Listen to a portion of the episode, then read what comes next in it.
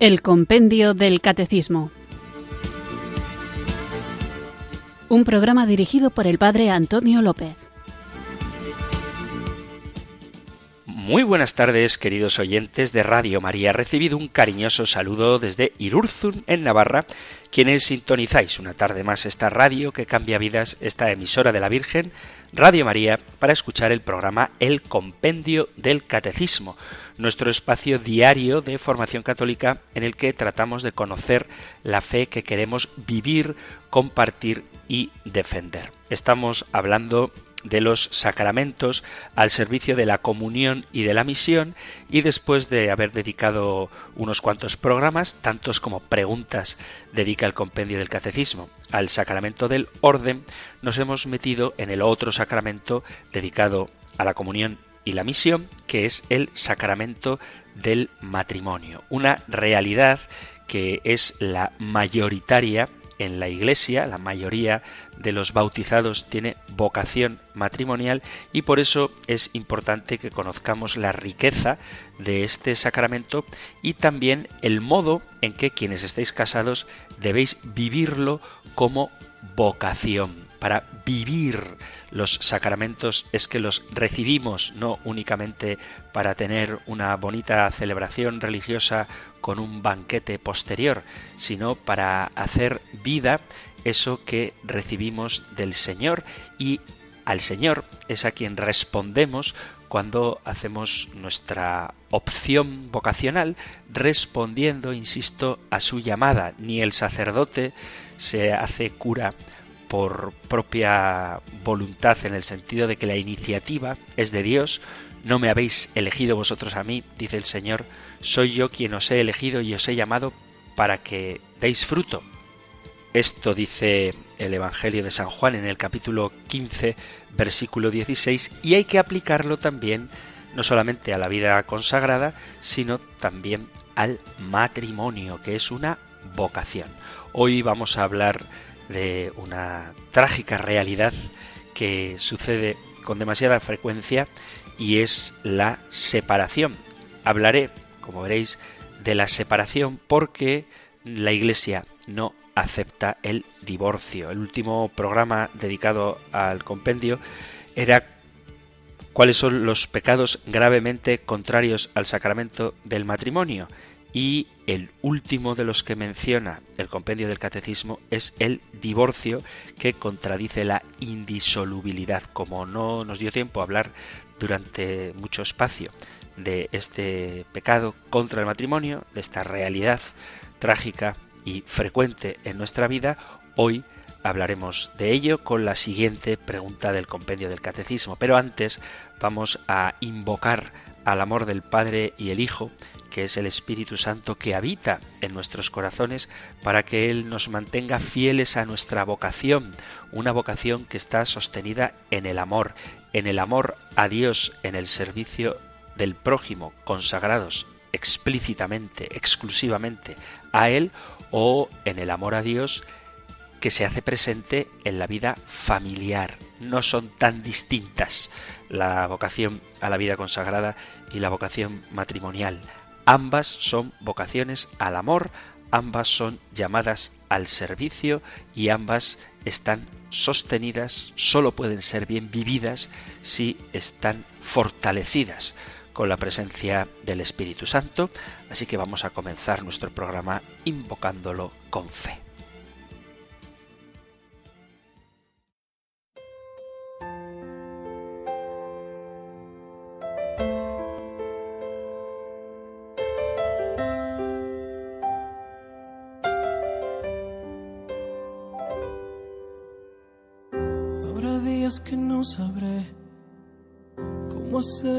Te sientas bien.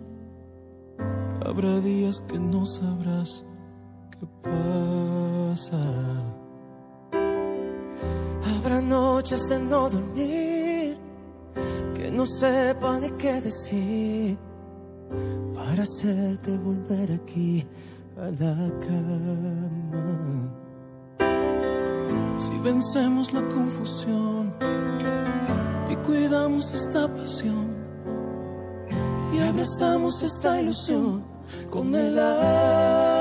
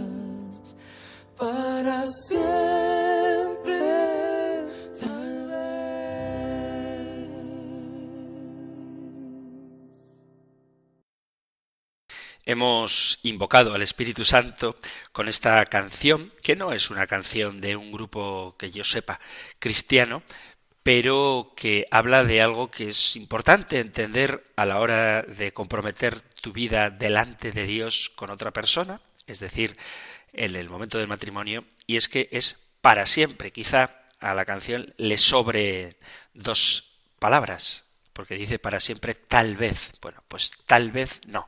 Para siempre de verdad, porque, como dice, hay que hacer lo necesario para no perder la fe, y lo necesario para no perder la fe es vivir en la presencia del Señor, hacer oración juntos, frecuentar los sacramentos, particularmente la Eucaristía, y siempre que sea necesario, que suele serlo a menudo, el sacramento de la penitencia. Porque sólo así, sólo sostenidos por la gracia del Señor, los cónyuges pueden permanecer unidos para siempre. Pero a veces ocurre que las cosas no son como uno esperaba y sucede que se cruza por la cabeza la idea del divorcio, cosa que la Iglesia, como ya he comentado, y volveremos a hablar de ello, no acepta, pero a veces se da la necesidad, o así se entiende, de una separación. Y eso es de lo que vamos a hablar hoy. Esto lo tenéis en el Catecismo Mayor en los puntos 1629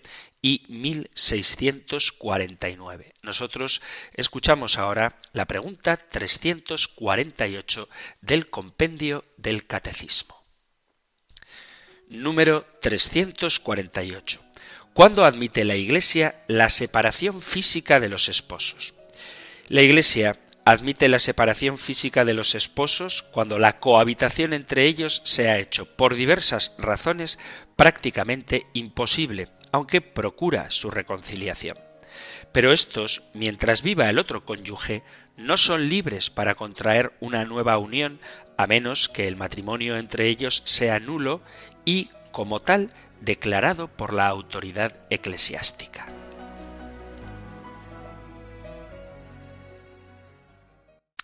Cada vez son más las parejas que se separan al poco tiempo de comenzar. Así como dato curioso y preocupante, en España los matrimonios duran una media de 16 años, dejando en el pasado aquello del amor eterno que vivían, al parecer, y todavía muchos son testimonio de ello nuestros abuelos. Y debemos preguntarnos qué es lo que está pasando, por qué la gente deja de querer demasiado pronto, hay menos paciencia, no aguantamos lo malo. El amor, desafortunadamente, parece tener fecha de caducidad. Hay muchas personalidades famosas que alardean incluso suscitando la envidia de quienes los contemplan de un amor que parece irrompible, tan romántico, tan fuerte, tan duradero, tan exclusivo, que los personajes de a pie dicen ay, yo quisiera una relación como esa. Pero al poco tiempo vemos que con esa misma frescura que salían clamando a los cuatro vientos su amor eterno, esas parejas mismas anuncian que se separan. Pero esta realidad no es exclusiva de los famosos. Resulta que cada día vemos como amigos, familiares, compañeros de trabajo, incluso quizá algunos de los que estáis escuchando el compendio del catecismo, y si no sois vosotros mismos algún pariente cercano, ven como esas relaciones sentimentales que empezaron con gran entusiasmo, al poco tiempo se apagan. Y entonces cabe preguntarnos ¿Por qué duran las parejas menos que antes? Porque esto parece una realidad indiscutible y así lo demuestran las estadísticas. En España, las separaciones, divorcios y nulidades crecen muchísimo año a año. Se da una separación cada cinco minutos. El Instituto Nacional de Estadística indica que hoy en día los matrimonios duran entre de media 16-17 años. Se va esfumando entonces esa posibilidad de celebrar las bodas de plata o bodas de oro tan sonadas en generaciones pasadas. A mí lo suelo decir cada vez que me piden que celebre una boda de plata o una boda de oro, me gustan más estas que las bodas normales, digamos. Porque las bodas de oro, las bodas de plata, son una acción de gracias a Dios por una promesa que se está cumpliendo, mientras que el matrimonio, la primera boda, digamos, la boda, es una promesa que se hace, pero que, como dan los datos, no suelen permanecer para siempre. ¿Por qué se rompen las relaciones? Los nuevos tiempos, los cambios sociales, el feminismo, el estrés cotidiano, los ritmos de vida, los nuevos llamados modelos familiares e incluso la esperanza de vida, porque vivimos mucho más que antes, puede influir en que el amor para toda la vida sea cada vez menos habitual. Antiguamente era impensable. Hoy, sin embargo, separarse se ha vuelto demasiado fácil y factible. Además, Ahora existe la posibilidad legal fuera de la Iglesia, se entiende, de ponerle fin a una relación de manera ordenada y oficial, cosa que no ha existido siempre en otras épocas históricas. Aunque sigue estando socialmente mal visto, la separación siempre es un drama, no es algo que se considere tan grave como en tiempos anteriores. También es cierto que en la actualidad es bastante común tener varias parejas a lo largo de toda una vida, cuando antes lo normal era tener una pareja o ninguna. El programa anterior, cuando hablaba de los pecados gravemente contrarios al sacramento del matrimonio, mencionaba el adulterio y la poligamia. Y cuando explicaba lo que era la poligamia, mucha gente entendía, y así es como yo lo estaba queriendo decir, tener varias esposas o varios esposos en caso de la poliandria, pero poligamia, varias esposas de manera simultánea. Pero lo cierto es que hoy por hoy la poligamia es algo que existe en el sentido de que hay hombres que tienen distintas mujeres, solo que no a la vez, sino sucesivamente, pero en tanto en cuanto que ha tenido varias esposas, eso ya significa poligamia. Y esto es algo relativamente nuevo. No existe la presión social de tener que encontrar y conservar a la pareja adecuada en el primer intento, sino que la gente se permite experimentar, no conformarse, poner fin a las relaciones cuando ellos consideran que han llegado al final de su ciclo vital, en lugar de luchar por prolongar las, las relaciones, en vez de luchar por mantener vivo el compromiso que se hizo delante de Dios. La gente tiene relaciones sexuales y afectivas de una manera más desenfadada y se empareja y se desempareja con mucha flexibilidad, dándole a ambos tipos de relaciones, tanto las sexuales como las afectivas, una solemnidad mucho menor que antes. Hay que tener en cuenta que las personas, y esto es algo que hay que corregir, por lo menos intentar corregirlo cuando se dialoga con parejas que pretenden contraer matrimonio, porque ya no se plantean la durabilidad de la pareja como un objetivo principal. Y esto está relacionado con las nuevas narrativas sociales, los nuevos valores o contravalores que a su vez influyen en las conductas y normas sociales. Si la mentalidad social exige mayor libertad, esto se traduce en una legislación que permite la separación de las parejas. Si esa posibilidad existe, las parejas se permiten el derecho de usarla si lo creen necesario y encuentran nuevas maneras de justificar las razones por las cuales les conviene separarse y buscar una nueva pareja. Y es que cuando se pierde el sentido del porqué del matrimonio, es decir, la finalidad del matrimonio, se desdibuja el horizonte de una relación para toda la vida. La Iglesia nos enseña que el matrimonio tiene la función, está relacionada con la unión de familias, la conservación del patrimonio, la procreación, el cuidado de los niños, pero también de los padres en la vejez, un espacio de protección social. Si esas utilidades, si esos fines desaparecen, es normal que los vínculos se estructuren de manera diferente, es decir, dando más importancia a los sentimientos, el placer o los proyectos compartidos que a los fines que le son propios del matrimonio. Y cuando estos sentimientos o este placer se agota, la relación se agota y se le pone fin. Y esto se hace sin mayor conciencia de lo que el sacramento del matrimonio significa.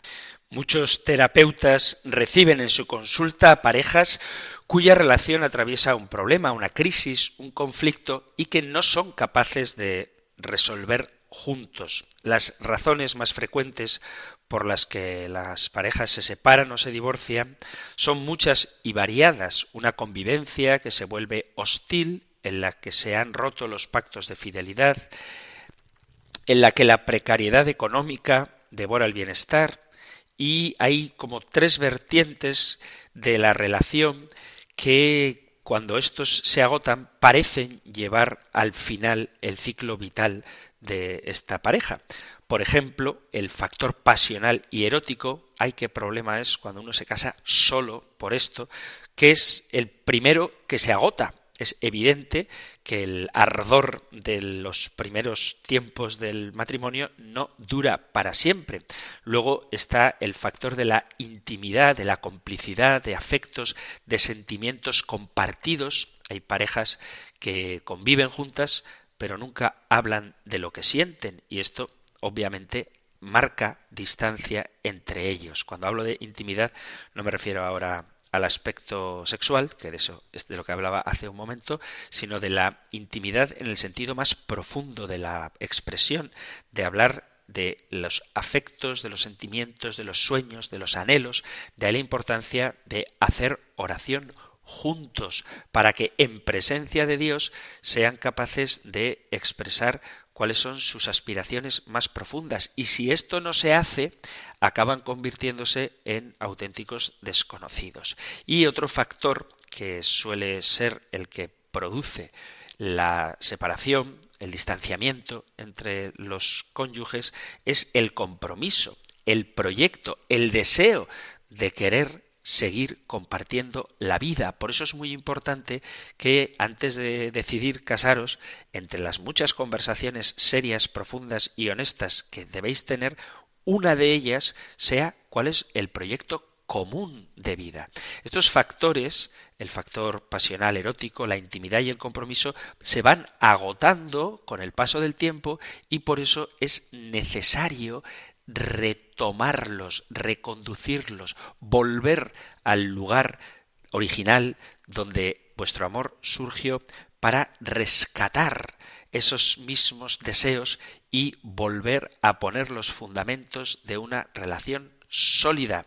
El matrimonio hay que renovarlo, hay que hacer una acción de gracias al Señor en el aniversario, hay que hacer oración juntos y si podéis de vez en cuando iros de retiro juntos para rescatar esos pilares sobre los que se funda vuestro amor en el Señor, eso tiene un valor que reaviva la llama, no en el sentido pasional del principio, sino en el sentido cristiano, en el sentido fundamental, dicha sea la palabra fundamental en su acepción más profunda, es decir, el fundamento de vuestro amor.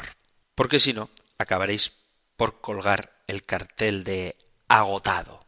Otra de las razones por las que suelen fracasar los matrimonios es que la paciencia ha dejado de ser una virtud que trabajemos. Esto ocurre no solamente en las parejas, sino en general. No se trata de que haya que resistir o aguantar a toda costa, porque esto tampoco sería bueno, ni tampoco de continuar con un proyecto que se considera inviable, pero tampoco de que el amor se convierta en algo de usar y tirar. Hay que buscar un equilibrio, es cierto. Lo dice el compendio del catecismo que hay situaciones donde la cohabitación entre los esposos se hace prácticamente imposible. Pero lo cierto es que vivimos en una sociedad muy impaciente. Y esto tiene que ver con nuestro deseo de inmediatez, lo queremos todo ya rápido o todo nuevo o que pensamos que no hay que pasar por ciertos procesos ni conformarnos como antes sí que se hacía, sino que nos sentimos más autónomos y con energía para poder modificar nuestro rumbo vital cuando muchas veces esto lo que produce es una frustración existencial todo en la vida y por supuesto en la vida matrimonial, pero también en la vida profesional, en la vida intelectual y en la vida espiritual, es un proceso que requiere tiempo, requiere paciencia, requiere trabajo. Con frecuencia se toman decisiones en momentos en los que uno está tan resentido, tan herido o tan enfadado que pierde la objetividad y una decisión así tomada casi siempre va a ser una mala decisión. Además, hoy por hoy ocurre algo que es totalmente nuevo y es que hay más escenarios posibles para la infidelidad. Muchas veces se atribuye la ruptura a terceras personas y en muchas ocasiones se acierta. Si bien la infidelidad ha existido desde siempre y se hace muy difícil estimar si se presenta más que antes o no, lo que sí que es verdad también es que hoy existen muchas más maneras, muchos más escenarios, muchas más facilidades que en otras épocas para tener relaciones sexoafectivas en general e infidelidades en particular. Y el incremento de las infidelidades tiene mucho que ver con los nuevos medios de comunicación social, con la posibilidad de conocer terceras personas online. Pero la infidelidad no es un motivo de ruptura. Es verdad que es algo muy doloroso, estuvimos hablando del adulterio en el programa anterior, pero existe la posibilidad del perdón. Yo sé que es duro, pero el matrimonio, que es imagen de la entrega que Cristo hace por su iglesia, valora más la estabilidad de la pareja que el dolor de la herida, aunque obviamente ese dolor hay que sanarlo. Para cuidar de la pareja, además de la oración y de los sacramentos juntos, es importante que tengáis actitudes o costumbres que favorezcan el fortalecimiento de la relación. Por ejemplo, tener actividades en común. Esta recomendación no significa que hay que hacer todo juntos ni que pasar el tiempo de ocio sea necesariamente en pareja. Pero sí que es bueno tener un espacio de ocio y cuidado individual Pero es bueno que además del rato que uno puede pasar con sus amigos o una con sus amigas en las actividades deportivas o lúdicas que más le diviertan, también haya momentos en los que se compartan actividades distendidas, porque eso hace que los lazos se estrechen. Además es bueno tener atención a las conductas que te gustan de tu pareja. En esa rutina cotidiana del día a día hay que fijarse en lo que tu pareja hace bien y qué es lo que te gusta de ella, no únicamente seleccionar las cosas que te irritan. Es un buen ejercicio fijarse durante unos días en cuáles son esas pequeñas cosas que tanto te agradan, que te prepare la cena, que te acaricie el pelo o te coja de la mano mientras veis una película, que traiga postre o tu fruta favorita, que te dé un beso de despedida o que cuando llegue te salude siempre con un beso. Y una vez de que hayas valorado todo eso que te gusta de tu pareja, cuéntaselo para que vea que agradeces todo lo que haces por ella en los pequeños detalles. Es importante también crear recuerdos, símbolos que le den un valor especial a ese momento de la pareja. De ahí la importancia del anillo esponsal como recuerdo permanente del día de vuestro compromiso ante Dios y también tener vuestra canción, vuestra película, vuestro lugar, vuestro viaje, vuestra fecha inolvidable. Todas estas cosas son importantes y no tienen por qué ser el típico día de San Valentín, sino que tienen que ser vuestros momentos. Cada pareja debe tener el suyo y ese tipo de elementos favorecen el recuerdo de momentos gratificantes y ponen la atención en las vivencias positivas en común. Y algo que se dice siempre, pero que es fundamental, hay que tener una comunicación eficaz. Muchas veces se espera que la pareja intuya o adivine qué es lo que necesitamos en cada momento. Ninguno de los matrimonios tiene que yo sepa, y aunque me diga que sí, no me lo creo, el don de la adivinación. Así que facilitaos las cosas y pedidlas. Si necesitas un beso o un abrazo, no esperes a que el otro lo haga si tú le dices, no, todo va bien, ¿estás bien? Sí, todo está bien. Y luego, en el fondo, estés deseando que te achuchen. Claro que no. Es mejor decir, me siento triste, estoy cansado, enfadada, ¿me das un abrazo? Pedir lo que quieres o lo que necesitas es una buena tarea. Además, cuando estás del otro lado, aunque no seas tú el que necesita el gesto de cariño, ejercítate y deja de intentar adivinar lo que el otro quiere. Es decir, pregúntale directamente. Si tienes la sensación de que al otro le pasa algo o que puede necesitar ayuda, es mucho mejor asegurarte de lo que estás percibiendo. En vez de preguntarle, ¿te pasa algo? Dile, te noto triste, ¿estás bien? ¿Necesitas algo? ¿Quieres un abrazo? ¿Necesitas que te acompañe? Hablad las cosas, tanto cuando las necesitéis para pedirlas, como cuando creáis que el otro las necesita para ofrecérselas. Y cuando haya conflictos, que sin duda los va a haber, tenéis que tratarlos de uno en uno. Muchas veces la discusión es un campo de batalla donde se mezcla el presente con el pasado, cosas que te están sucediendo con cosas que han ocurrido, y esto se hace sin orden ni sentido. Si hablas de algo que te molesta o que te ha hecho daño, habla solo de eso en esta ocasión. No hace falta que te remontes a lo que no te hizo el día del viaje de novios, donde se pasó dos horas saludando a un conocido que se encontró por ahí en el lugar donde estabais pasándolo, dejándote solo en una terraza mientras le mirabas hablar con una amiga. Pues no hace falta que ahora que estáis teniendo otro problema saques eso a colación. Hay que hablar de los problemas de uno en uno, porque si nos enredamos en las discusiones en las que se abren distintos desacuerdos, esto complicará mucho buscar una solución, además de que generará un estado emocional poco favorecedor del diálogo.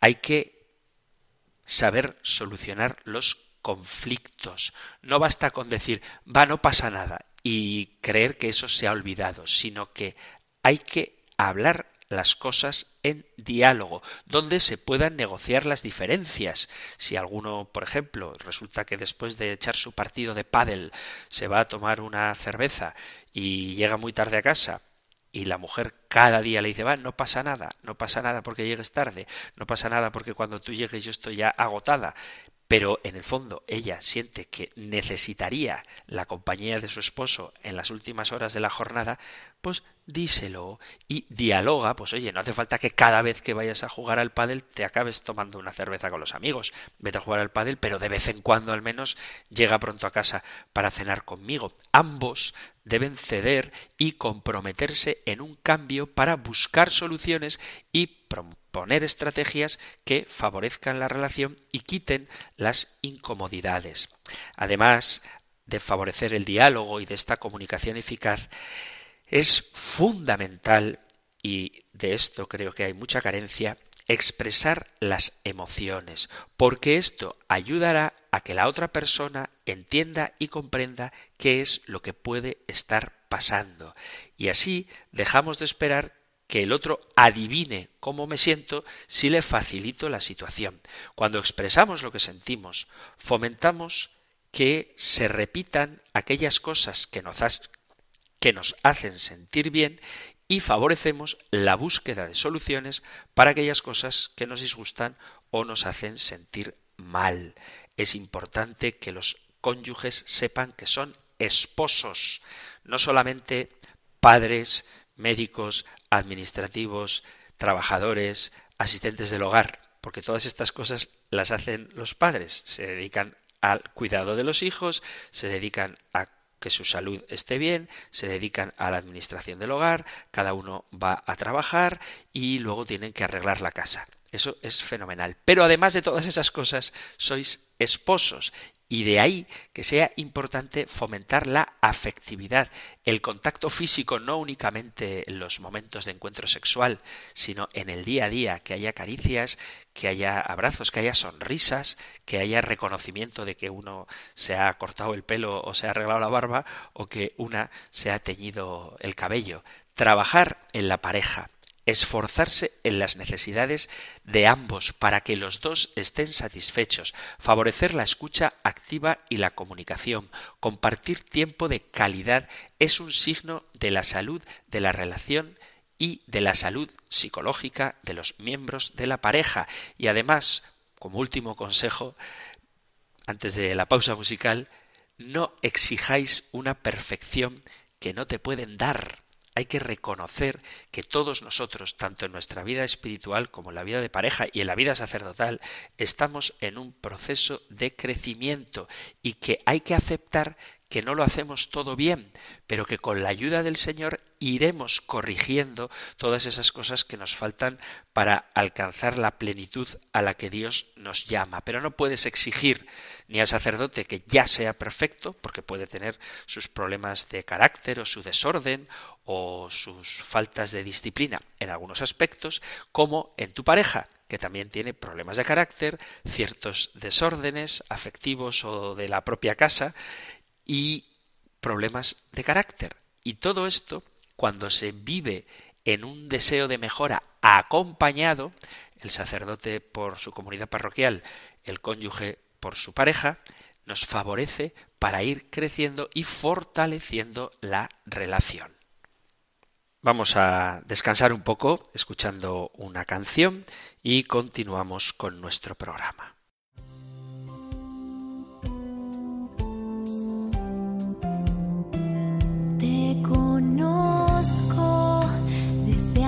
que nacieras.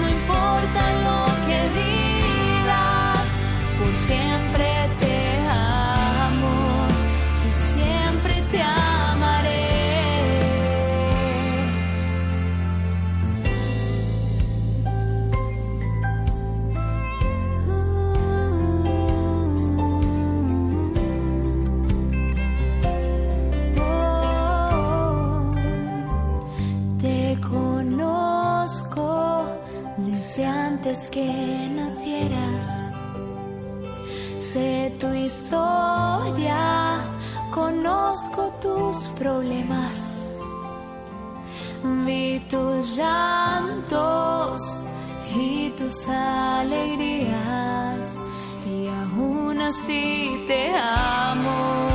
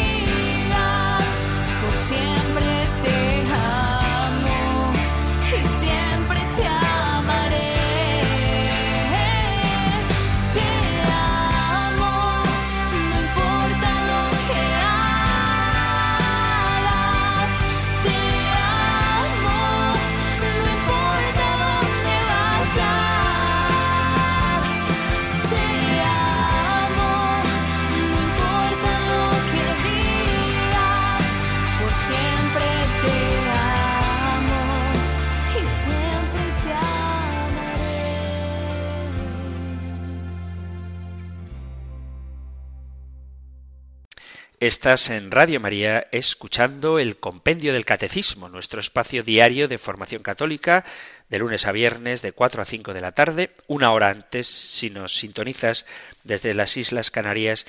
Y hoy estamos tratando la pregunta 348. ¿Cuándo admite la Iglesia la separación física de los esposos? Estaba comentando la realidad de las separaciones en nuestro país, como es algo muy habitual, cuáles son algunas de las causas por las que esto sucede y también algunos de los remedios para cuidar la pareja, tanto remedios sobrenaturales como remedios naturales, si queréis, de psicología básica, pero que, aunque sean de sentido común, no siempre se ponen en práctica.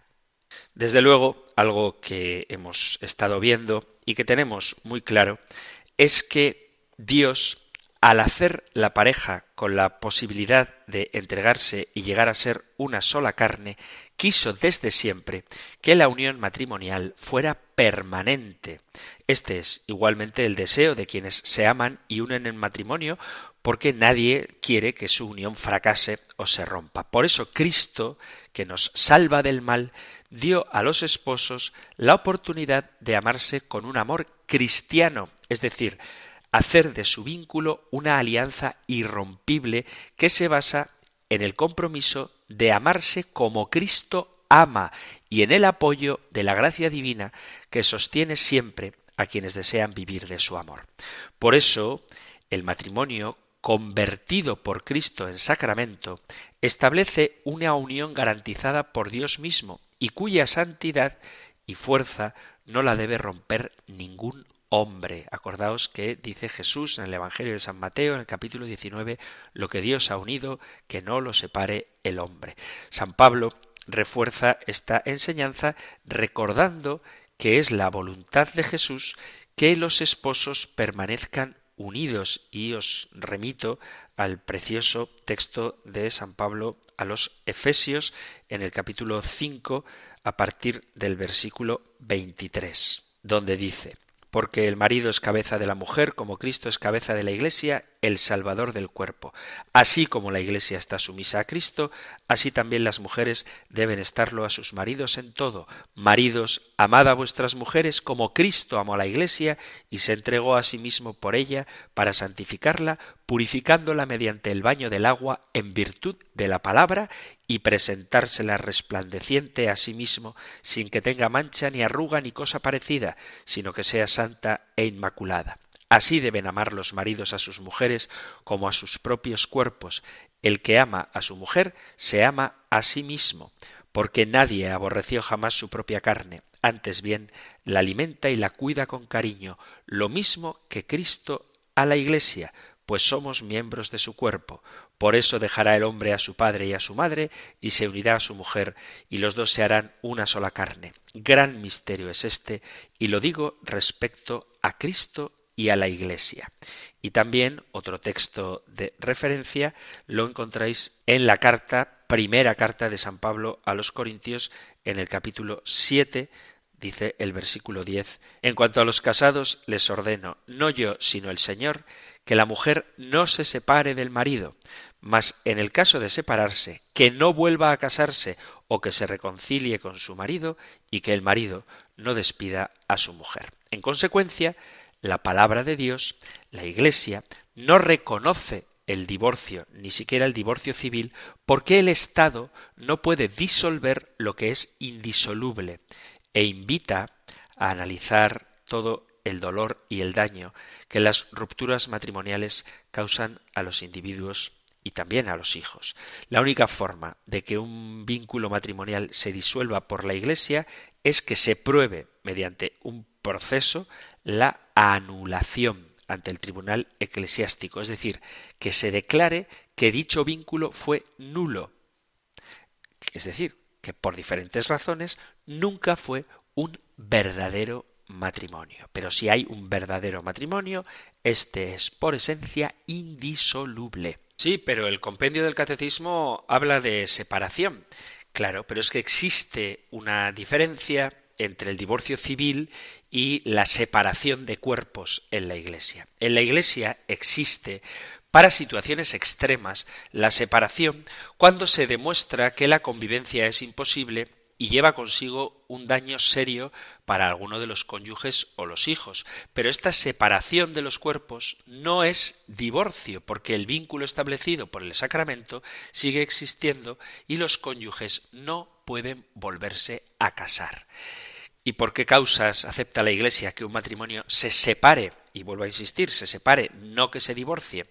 El derecho canónico dice que si uno de los cónyuges pone en grave peligro espiritual o corporal al otro o a la prole, o sea, a los hijos, o de otro modo, que hace demasiado dura la vida en común, proporciona al otro un motivo legítimo para separarse. El peligro espiritual se refiere a cuando uno de los cónyuges abandona la fe católica para unirse a una secta y obliga al otro o a los hijos a hacer lo mismo o no permite que el cónyuge católico practique su fe o lo obliga a cometer algún acto inmoral. El peligro físico es cuando existe violencia, que puede ser física, pero también mental, en el trato con el otro cónyuge o los hijos, sea porque contraído, ha contraído, ha desarrollado una enfermedad mental o por sus propios vicios. El adulterio sistemático por parte de alguno de los cónyuges atenta contra el deber a la fidelidad y podría ser, en caso muy extremo, motivo legítimo para una separación. Los separados siguen con su vínculo matrimonial, por eso no pueden volver a casarse, cuando nos ponemos a hablar de separaciones, divorcios, nulidades, muchas veces se mezclan unas cosas con otras, confundiendo los conceptos, y no son lo mismo, sobre todo cuando hablamos de la nulidad matrimonial.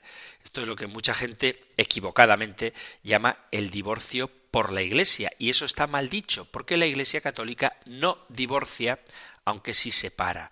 La separación conyugal supone la separación física de los esposos y el fin, por tanto, de la cohabitación que la Iglesia admite en situaciones, como decía, en las que la convivencia se hace imposible, porque puede suponer un daño irreparable o un riesgo grave para los cónyuges o los hijos. En esta situación de separación permanece el vínculo matrimonial indisoluble. Lo que queda suspendido son los derechos y deberes relacionados con la vida conyugal. La separación puede ser perpetua, que es cuando conlleva el derecho a separarse de por vida, como ocurre en el caso del adulterio reiterado, consciente y consumado, salvo que, y esto es una opción que hay que dejar abierta, aunque sea muy doloroso, y es que el cónyuge engañado perdone a quien lo ha engañado. En esta circunstancia, mediante el perdón, se puede restaurar la convivencia. De acuerdo con la Iglesia, el cónyuge que se separa por ese motivo debe proponer la causa de la separación ante la autoridad eclesiástica. Pero la separación puede ser también temporal, que es cuando la causa de separación ha cesado, cuando los cónyuges que han puesto en grave peligro corporal o espiritual al otro a los hijos de un modo que han hecho la vida demasiado dura, por la razón que sea, por la gracia de Dios, por la conversión, cambia su situación y pueden volver a vivir juntos en el vínculo matrimonial que nunca se ha disuelto, aunque ellos se hayan separado. No quiero terminar el programa sin destacar que no es bueno presentar el amor de los esposos, ni siquiera de los esposos cristianos, como algo idílico o paradisíaco. Sería pecar contra la verdad de la vida real y ponerse una venda ante los problemas de cada día. En toda vida matrimonial se dan conflictos, a veces pequeños, a veces grandes, y lo anormal sería que no los hubiera. Ignorar, por tanto, esta realidad sería algo verdaderamente peligroso, porque la presencia de conflictos, de crisis, no quiere decir que el matrimonio vaya mal, no son necesariamente perjudiciales, aunque es verdad que algunas crisis en la vida matrimonial endurecen a las parejas y hacen que entre ellas aumente el desamor, pudiendo llegar más tarde o más temprano a la ruptura de la convivencia. Pero también hay crisis que de hecho pueden dar ocasión a una nueva vitalidad, a una madurez mayor, aunque no, por supuesto, de manera automática. Cuando se pierde el trabajo, cuando muere una persona querida, cuando la salud queda dañada para siempre, la convivencia queda perturbada y a veces se dan pérdidas irreparables. Pero también, en ocasiones como estas, algunas personas han experimentado en sus vidas algo completamente nuevo, más vivo y más profundo. Precisamente, los matrimonios felices son aquellos que han sido capaces de resolver positivamente sus crisis y conflictos aunque éstos hayan sido graves. Los conflictos conyugales son situaciones provocadas por la dificultad que tienen los casados para armonizar intereses encontrados por las diversas mentalidades o los caracteres difíciles. Veamos, en todo caso, que cuando la situación conflictiva no se resuelve a tiempo, desencadena en un enfriamiento del amor y eventualmente alguna crisis de mayor o menor importancia. Se han tipificado las diversas etapas que suelen recorrer la vida matrimonial, así como las crisis que las acompañan. Cuando estas crisis se resuelven bien, contribuyen a una mayor madurez y a un amor de mejor calidad. Por eso, cuando haya conflicto, se debe cuidar la objetividad. No hay que agrandar los problemas ni dramatizar, que lo pequeño sea pequeño y lo grave sea grave. También la generosidad en el conflicto conviene rebajar al máximo el amor propio y llenarse de generosidad para poder comprender y perdonar. También ser flexibles, saber ceder sin adoptar posturas rígidas. Y por supuesto la oración para que se supere el conflicto. Los cristianos pueden y deben contar con la ayuda de Dios. Es bueno que los matrimonios se pregunten juntos cuál es la voluntad de Dios sobre este conflicto que nos afecta, qué nos está pidiendo el Señor para encontrar mejor solución. El amor conyugal pide siempre respuesta, pero la persona, la persona amada, puede que no corresponda a quien la ama o que no lo haga exactamente como ella espera. Entonces el que ama puede sentirse decepcionado, no correspondido e incluso traicionado. La convivencia diaria origina roces, momentos de mal humor, nerviosismos, tensiones, cansancios, en los que es imposible no herir al otro con faltas de delicadeza, inadvertencia o incluso con ofensas culpables. Y es necesario perdonar. El verdadero amor se convierte en perdón, comprensión, disponibilidad para la reconciliación. En muchas ocasiones, el amor matrimonial solo puede crecer con el perdón.